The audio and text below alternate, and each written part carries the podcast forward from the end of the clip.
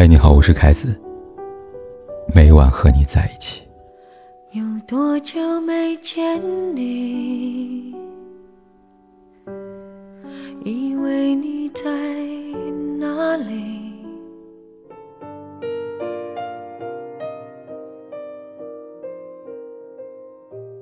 张爱玲说：“没有一个女子是因为她的灵魂美丽而被爱的，哪怕是已经步入婚姻。”这句话同样适用。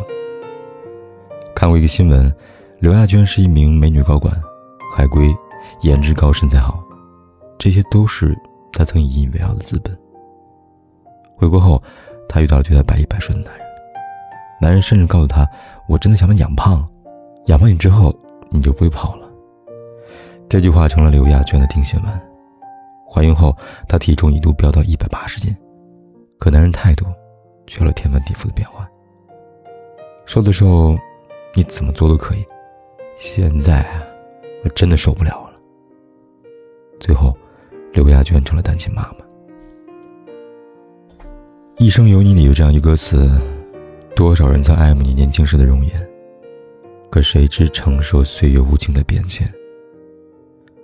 人性总在变速，千万别低估感情变质的速度。从你放弃形象的一天，婚姻的隐患。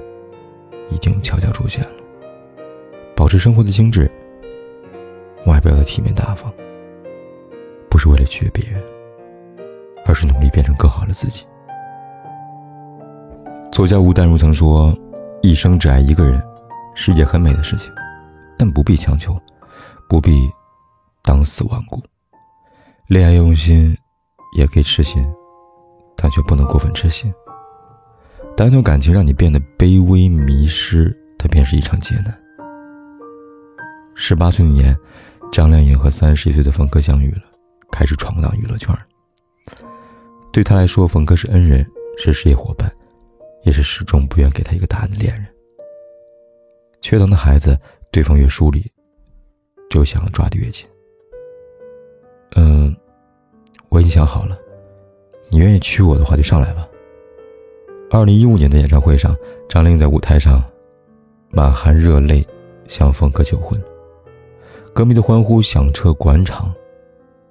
一分钟后，冯哥才不情不愿地出现在舞台上，他没有答应，想把话筒还给张靓颖，张靓颖不愿接，他只好草草致谢，匆忙下台，只留张靓颖台上一个人尴尬落幕。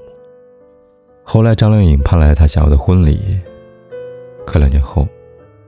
却也是张靓颖良心，主动抽身离开。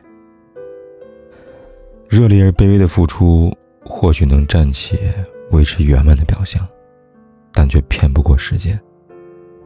得不到回应的热情，总有一天会像飘扬的水蒸气，在一次次失望中消散无声。对的人舍不得你等太久，他会紧握你的手，坚定奔赴未来。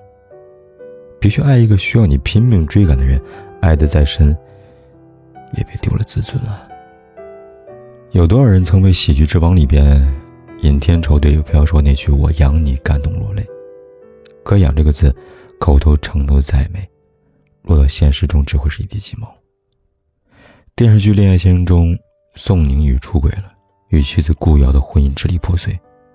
顾瑶要求宋宁宇净身出户，他怒了。在他看来，妻子是一个吃不愁、穿不愁、坐享其成、不求上进的家庭主妇，是妻子不知满足，他凭什么将打拼下来的财富拱手让人呢？他忘了，如今这个每天围着家转的女人，也曾是大学校花，也曾有属于她自己的事业，是他当初跪下来求着顾瑶当家庭主妇，是他信誓旦旦许下养她一辈子的承诺。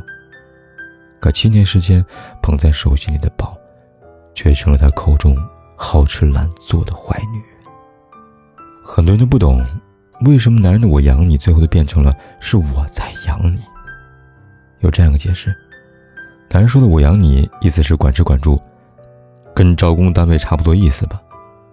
如果你还想买化妆品、买贵的衣服、买高跟鞋、买包包、买演唱会门票、买手办等一切不是家庭必需的物资。都得看那个老板的心情。这个世界没有永恒的童话，伸手向男人要钱，失去社会竞争力的女人，往往落得被嫌弃的下场。无论何时，别做一个掌心朝向上的女人。看过这样一句话：这世间懂事的人太多，难过的人也就太多了。因为所谓的懂事，就是即便你被伤害了，还要笑着说原谅啊。十八岁时。于凤芝嫁给了少帅张学良，她没有半分富家小姐的娇矜，对公婆尽心侍奉，把帅府打理得井井有条。张学良在外风流，她不哭不闹。张学良要把赵四小姐迎进门，她也忍痛退让。西安事变，她被囚禁的张学良东奔西走，积劳成疾，不得不去国外治病。临走前，张学良嘱咐他，保全自己不要回来。他答应了。远在异乡，他拼命炒股，只为给张学良和子女积攒更多财富。他买两栋房子，唤醒了张学良重获自由那天，他俩和赵四小姐能够一起安度晚年。可从青丝变华发，她只等来丈夫半路别离，迎娶赵四小姐的消息。之后几十年，她始终以张夫人自诩，期待和张学良重逢的一天。直到九十四岁离世。长眠的墓地旁，她给张学良留了一块空地。她唯一的愿望，不过是想和丈夫合葬。一辈子都在失约的张学良，最终还是辜负了她，选择和赵四小姐同葬。水满则溢，月圆则缺。无论什么时候，别用自己的委屈去换别人的舒心。最初的体谅懂事，或许能换来一丝感动，但时间一长，真心变廉价，感动不知分文。叔本华曾说：“我爱你的人，一定先有一个完整的我字。倘若没有我字，我爱你就不存在了。你的主动，要建立在一段势均力敌、你来我往的感情里。最后。”愿你欢喜常在眉梢，愿一切真心不被辜负，愿一切都如你所愿。过去让它过去，来不及从头喜欢。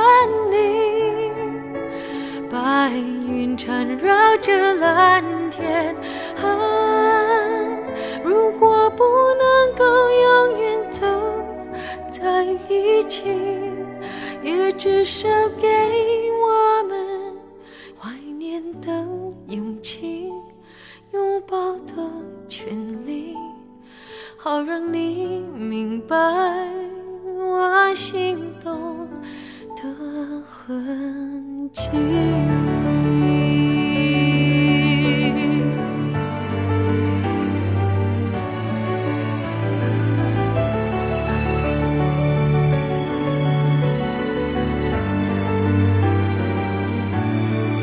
过去让它过去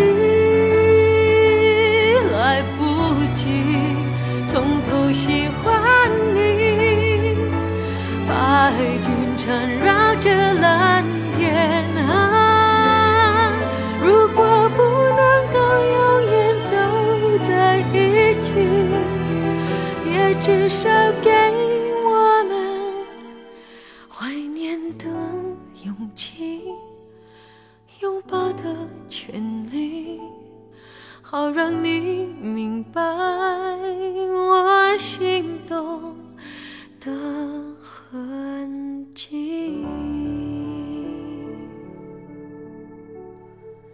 总是想再见你。还试着打探你的消息，原来你就住在我的身